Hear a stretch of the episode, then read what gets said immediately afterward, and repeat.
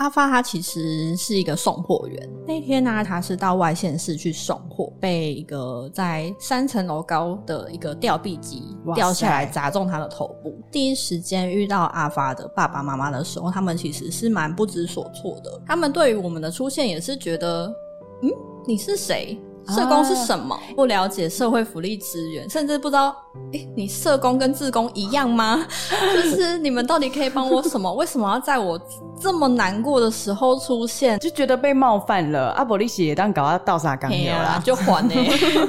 那那怎么办？告诉他说，我们的出现是因为我们看见你的需要。那也告诉他说，我们可以协助他做什么，陪伴他做什么。那后来，爸爸跟妈妈也慢慢的愿意接受我们陪伴他，一步一步的去申请一些相关的补助。我们不是直接去帮他跑资料，而是去陪利他。为什么会有这样的设计？呃，因为其实我们社工啊，就是只能陪他走一段路，不太可能会陪他走到一辈子。嗯，去增强他做的很好的部分。